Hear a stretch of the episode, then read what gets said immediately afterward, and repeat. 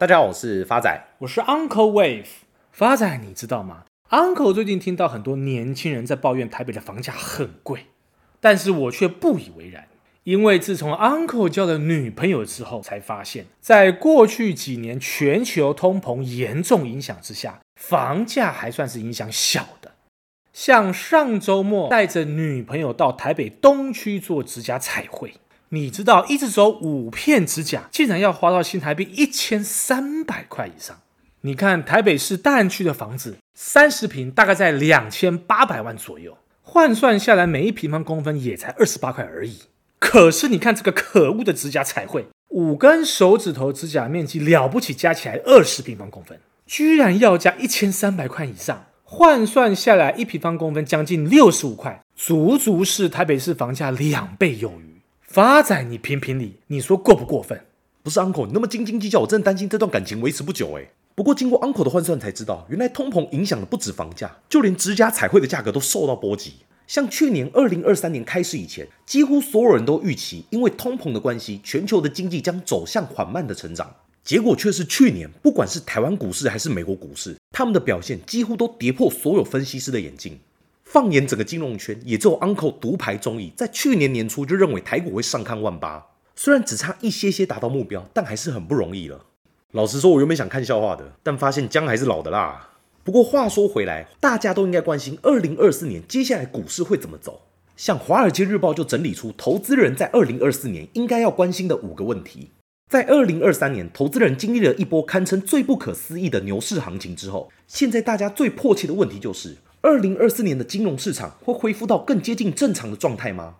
目前至少一位最知名的华尔街分析师给出了问题的答案。花旗环球金融的股票交易策略部在二零二四年首份客户报告中表示，今年的关注焦点将会是基本面从二零二三年的衰退转向今年的成长。在这份报告当中，他们列出了可能在新的一年里对市场产生重大影响的五个问题，并期待股市的表现会给出答案。第一个问题是，更广泛的盈余成长是否代表着股市会接着涨下去？大部分的人会认为，如果企业难以透过盈余成长去支撑去年的涨幅，很难想象今年的股市涨势会被扩大。花旗的团队相信，二零二四年 S M P 五百指数的十一个板块的盈余成长要更加的均衡，股市才能呈现更广泛的上涨。大部分的华尔街分析师都预期，在十一个产业板块中，将会有超过五个以上，在二零二四年实现至少十个 percent 以上的增幅。再来，他们提出的第二个问题是：二零二四年美国到底会不会面对经济衰退？现在金融市场面对的关键问题就是，美国的经济是否已经将衰退的风险抛诸脑后？花旗的美国经济团队预期，经济衰退将会从第二季开始。他们认为，股市的走势通常会受到经济增长的影响，而非通膨的数据。而这样的一个模式，在过去两年中发生了逆转。过去一年的股市表现，几乎都是受到联准会会议的时间以及通膨数据公布的影响。而今年，除非通膨又再次失控，否则这样的情况将会不复存在。再来，他们提出的第三个问题是，联总会对于降息是怎么打算的？根据期货市场目前押注，联总会在二零二四年会进行多达六次的降息。但分析师也坦承，联总会对于为什么要降息的想法，比降息的次数更为重要。例如，如果是出于保险的理由而降息，那么对于股市将会是非常正面的影响。但如果是由于经济衰退的状况而需要降息，那么市场最新的反应一定是大幅抛售，股市大跌。再来第四个问题，投资人将会看到股债之间的相关性恢复正常吗？美国的财经媒体曾在去年的十二月份探讨过这一个话题。在股票和债券经历两年的同步攀升或同步下跌后，投资人是否会看到股债的相对关系恢复正常？像花旗的团队就明确点出，今年的美国股票和债券之间的相关性不会再像去年的关系一样同涨同跌，而是会回归正常。再来最后一个问题，股市一月份的走跌会影响到今年的表现吗？他们认为，如果那些曾在二零二三年帮助支撑市场的成长型股票在新年开始就陷入困境，投资人也不必过于紧张。因为过往的资料显示，这种情况并不少见。根据花旗对股票的因素表现分析，一月份往往都伴随着市场修正。尽管新年的第一周交易日，纳斯达克指数下跌超过一个 percent，但花旗银行今年依旧看好整体市场的表现。所以，Uncle 在去年大家都不看好股市的情况底下，只有你看好。那么，你认为今年全球的股市表现还有机会继续维持多头的行情吗？发仔，俗话说得好。行情总是在绝望中诞生，在半信半疑中成长。因此，今天 Uncle 要跟大家分享的标的便是长荣航空股份有限公司，台股代号二六一八，于一九八九年四月由长荣集团申请核准成立，为提供航空客运及货运服务之业者，为台湾前两大航空公司。长荣集团包括长荣航空与利荣航空。根据英国知名研调公司评鉴，长荣航空为全球十大航空公司，位居第七名。Uncle 看好的因素有三：第一个，财务面，受惠航空客运产业复苏、高票价、欧美长程线热卖的带动，长荣航前三季合并营收高达一千四百六十二点九八亿元，年增四十八点三三 percent。税后纯益高达一百六十三点九六亿元，年增超过一点五六倍，双双创下历史新高的纪录。其中第三季因为航空燃料走高而影响获利，所幸目前航空燃油价格已经回跌，有助于拉抬第四季的获利。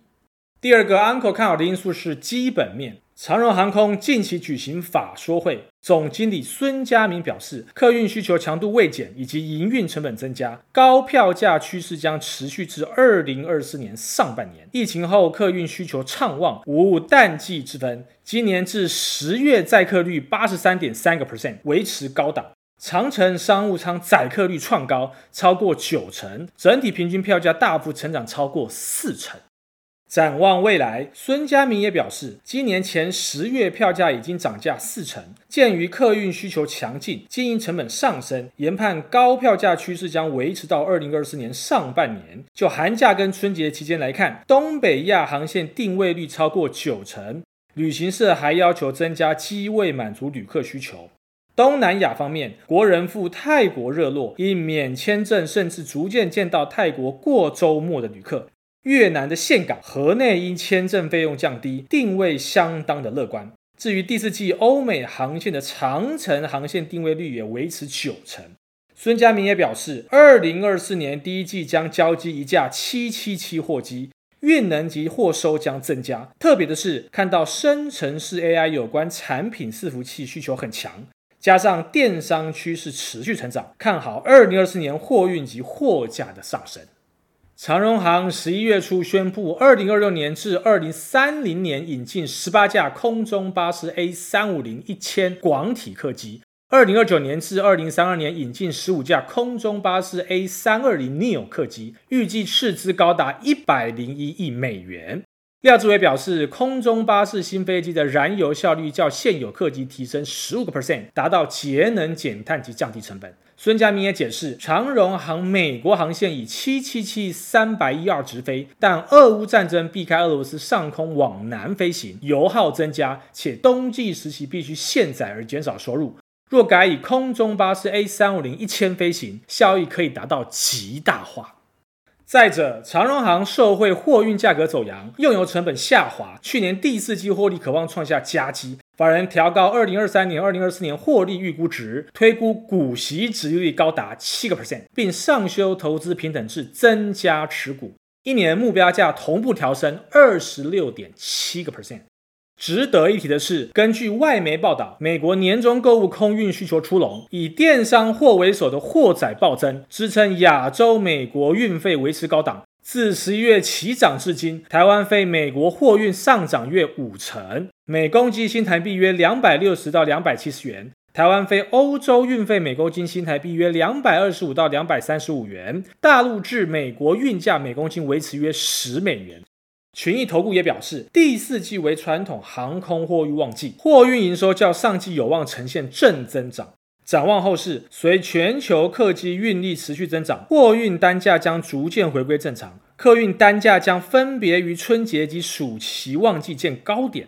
此外，油料成本为公司成本最大宗，近期油价下跌将有望舒缓营运的成本压力。群益投顾也认为，考量油价走跌有利于舒缓营运成本压力。以目前获利水准而言，评价具有调升的空间，给予长荣航买进投资建议，目标价三十八元。第三个 Uncle 看好的因素是技术面。假如未来长荣航空的股价有修正到三十点五以下，将会是非常好的甜蜜买点。未来可能会反弹的目标价会落在三十九点四，预期报酬将近还有三成。就是回复听众朋友的时间。第二位是我们好久不见的老朋友林口陈意涵的留言。Uncle 发仔新年快乐！还记得去年初听 Uncle 看好台股上看万八，结果没想到年底真的差一点碰到。未来一定会继续收听理财干话王的，不知道 Uncle 未来有没有想要出书的计划？亲爱的老朋友林口陈意涵，你好！不瞒您说，十年前的 Uncle 可是号称雾峰彭于晏，因此就算要出书，也是出写真集。彭张灿吧，彭于晏，发仔，你他妈的才长得像彭恰恰。Uncle 在此做一个总结：美国的暴力式升息终于告一个段落了。伴随着降息的到来，资金势必会大举的流入亚洲市场。近期台币的升值就足以证明一切。因此，错失二零二三年行情的你，难道还要继续等待吗？谢谢大家，我是 Uncle Wave，我是发仔，我们下次见。